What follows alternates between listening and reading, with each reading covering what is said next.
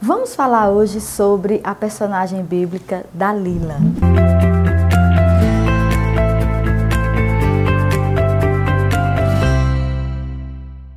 E quando a gente fala em Dalila, vem aquela pergunta: o que uma mulher é capaz? A Bíblia nos fala muito pouco sobre ela.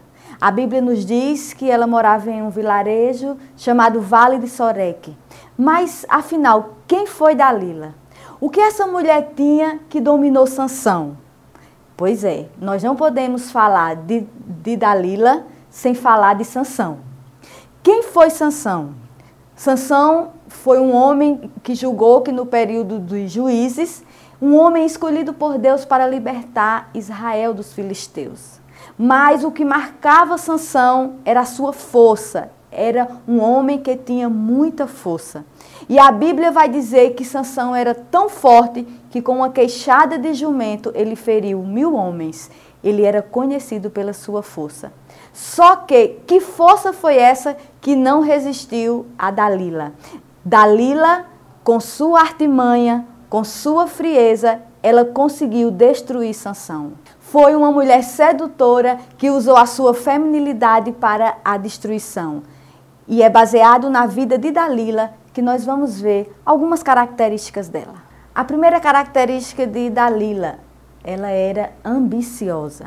O livro de Juízes, capítulo 16, verso 5, vai nos dizer que os filisteus ofereceram dinheiro a Dalila para ela descobrir o segredo da força de Sansão. E a Bíblia vai dizer que ela o persuade com o seu charme. E a mulher, ela tem essa capacidade de envolver, de influenciar quando deseja algo. E por, e por dinheiro, Dalila foi capaz de trair Sansão. Dinheiro ele não compra honra, dinheiro ele não compra caráter. E Dalila, ela foi vencida pela sua ambição, por dinheiro, ela traiu Sansão. A segunda característica de Dalila, ela era determinada e insistente. Juízes 16, versos do 6 ao 17, vai nos dizer que ela, como ficou incumbida de descobrir o segredo de Sansão, ela tentou por três vezes e três vezes Sansão mentiu para ela, mas ela foi persistente até descobrir o seu segredo. A Bíblia vai dizer que ela o importunou todos os dias, até que tirou a sua paciência. Dalila não desistiu da sua maldade. Ela tinha uma meta. A sua meta era destruir. A sua meta era trair Sansão. E no verso 15, a Bíblia também vai nos dizer que ela fez charme. Ela se, ela se fingiu de ressentida para conseguir o que ela queria. Essa mulher ela usou a sua persistência, a pena é que foi para o mal. A terceira característica de Dalila, ela era calculista e insensível. Juízes 16, do 18 ao 20, vai nos dizer que ao descobrir o segredo de Sansão, ela o coloca nos joelhos para dormir.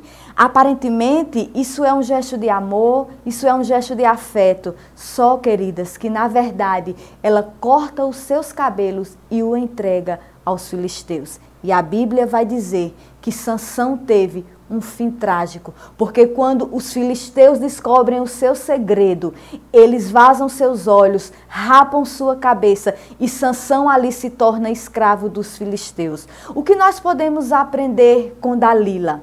Primeiro, mulher, ela tem poder para derrubar ou edificar. Que, que você use o seu poder para edificar sua casa, para edificar o seu marido, para edificar os seus filhos. Segundo, a nossa feminilidade não deve ser usada para destruição, mas para glorificar a Deus. Terceiro, Dalila com seu charme afastou Sansão da presença de Deus. E quarto, como nós aprendemos com Dalila que nós mulheres temos muita influência sobre nosso esposo e sobre nossos filhos. Que essa influência seja uma influência pautada na palavra de Deus.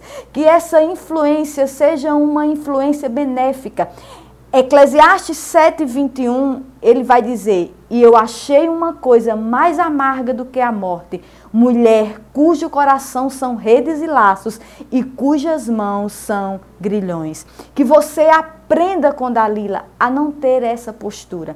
Você foi criada para abençoar, para auxiliar o seu marido e, junto com ele, educar filhos para a glória de Deus. Que Deus possa nos abençoar.